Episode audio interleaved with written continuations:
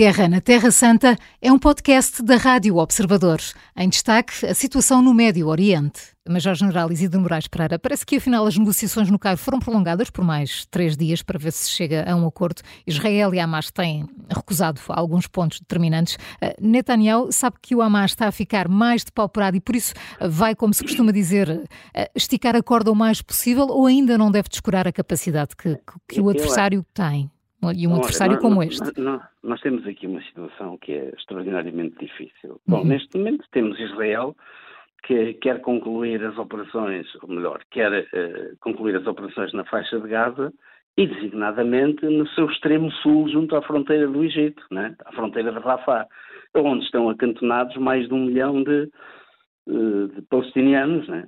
Porque foram para aí empurrados para que as operações pudessem decorrer no resto da faixa com, com alguma segurança para os, para, os, para os civis. E mesmo assim, nós sabemos que, que foi todo impossível conseguir que não houvesse baixas colaterais ou não houvesse baixas de, de civis inocentes.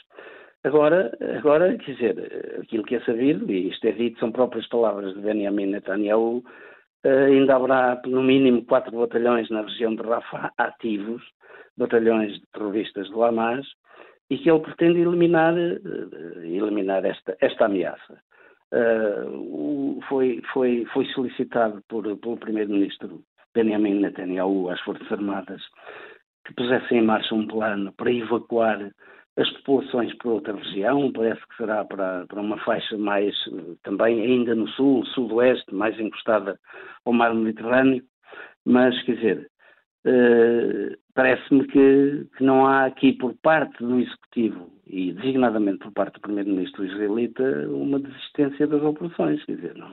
Quando o Hamas o coloca em cima da mesa, e tem feito com alguma insistência, é que haverá cessar-fogo, haverá entrega de reféns trocados por prisioneiros, num período alargado, fala-se, inicialmente falou-se em dois períodos de 45 dias, agora fala-se num período mais pequeno, de, de, cerca de seis semanas, mas o, o, o Hamas tem colocado invariavelmente em cima da mesa uma cessação definitiva das hostilidades e a retirada das tropas israelitas da faixa de Gaza e a continuação da aceitação do Hamas como uh, a entidade política responsável pelos destinos da faixa de Gaza. Portanto, isto, temos aqui esta, digamos, estas exigências por parte do Hamas, temos os, os conhecidos objetivos de guerra traçados por, pelo, pelo executivo israelita e, e, e, estas posições acabam por ser inconciliáveis, acabam por não acabam por não convergir, quer dizer,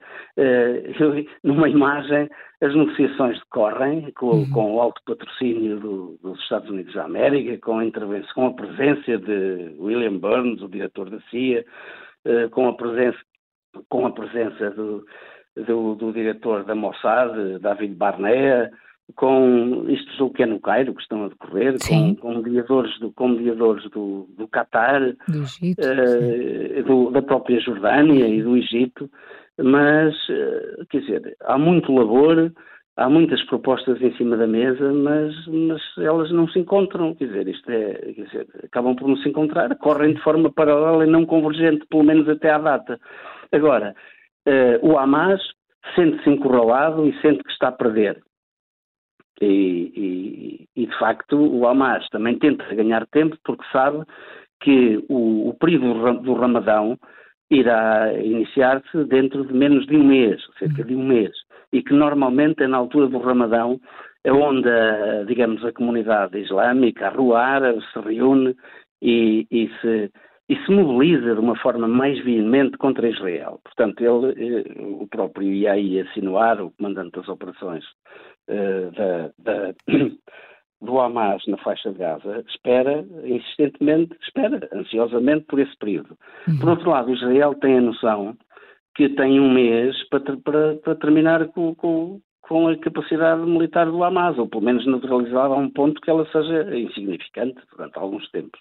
Portanto, temos aqui Uh, o próprio, o próprio primeiro-ministro israelita que sente uh, que não pode sair desta situação sem ser vencedor. Uhum. Ele próprio é um sobrevivente, né? ele tem a noção que terminadas as hostilidades, ou se elas terminassem, que a sua, digamos, a sua permanência como primeiro-ministro israelita poderá, ter, poderá estar ou uhum. estará certamente em causa face aos problemas que são conhecidos, né, com a justiça e por aí fora. Portanto, e, e, e aquilo que aconteceu no próprio dia 7, que foi uma grande, foi uma incúria, né, como Sim. nós sabemos. E ele é um dos grandes responsáveis. General, queria fazer-lhe uma última questão. Eu, eu, Conclua. Só, só, eu, sinceramente, uh, pese embora. É, quer dizer, só um apontamento. O, este período de, de, de, negociações foi, eh, digamos, foi prolongado por mais três dias porque, de facto, resultados zero, né? até agora. Uh, e vamos ver, eu não estou muito otimista que nos próximos três é que vamos dias... chegar ao fim destes três dias. cheguemos, cheguemos a alguma coisa hum. palpável, não é?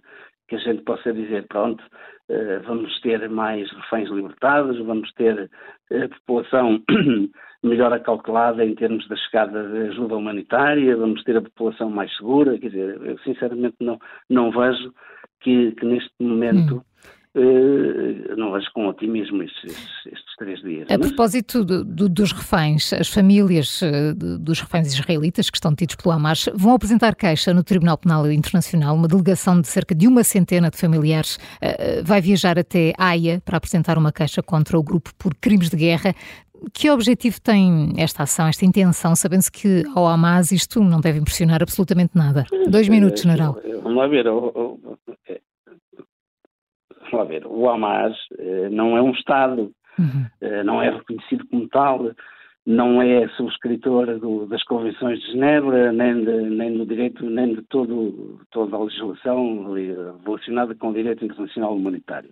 Mas o que é facto é que cometeu um crime, crimes contra a humanidade, não não direito internacional humanitário, mas crimes, crimes contra a humanidade. Bom, é mais uma iniciativa uh, por parte dos familiares, uhum. apresentar uma queixa, eles têm toda a razão, trata-se de, de, um, de, crimes contra a humanidade, mas isto para, o, para os terroristas do Hamas, eu perdoo uma expressão, mas eu acho que é para o lado que eles dormem melhor, não é? Dizer, eles estão é preocupados neste momento em, em sobreviver a uhum. esta, a esta contenda, porque, porque vamos lá ver, é importante termos a noção que quando o Hamas lança uh, aquela, aquela ofensiva sobre Israel, com, provocando aquela, aqueles 1.200 mortos e sequestrando quase 250 cidadãos israelitas, aquilo que o Hamas pretendia, eh, o Hamas já sabia que Israel ia retaliar, mas o Hamas contava é que de imediato toda, como toda a rua árabe, toda a Irmandade muçulmana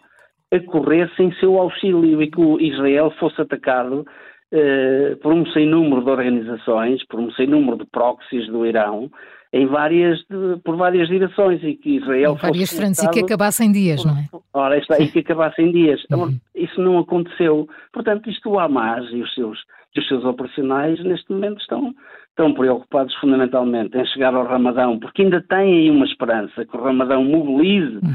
a tal, a tal rua árabe, e, e, e, estão preocupados com a sua sobrevivência, quer dizer, fundamentalmente com isso, quer dizer, estão lá preocupados que, que só eles entendam o mandado do, do Tribunal Penal Internacional sediado em Haia. Eu, sinceramente, acho muito bem que isso seja feito, acho que mas eh, infelizmente sabemos que poucos deve, resultados trará. Deve haver, deve haver regras uhum. e, e, é importante que as haja e quem comete este tipo de violências deve ser um dia julgado. Eu acho isso muito importante agora.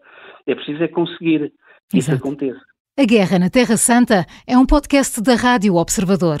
Vai para o ar de segunda a sexta, depois do noticiário das nove e meia da manhã e tem nova edição depois da síntese das quatro e meia da tarde. Está sempre disponível em podcast. Eu sou a Maria João Simões.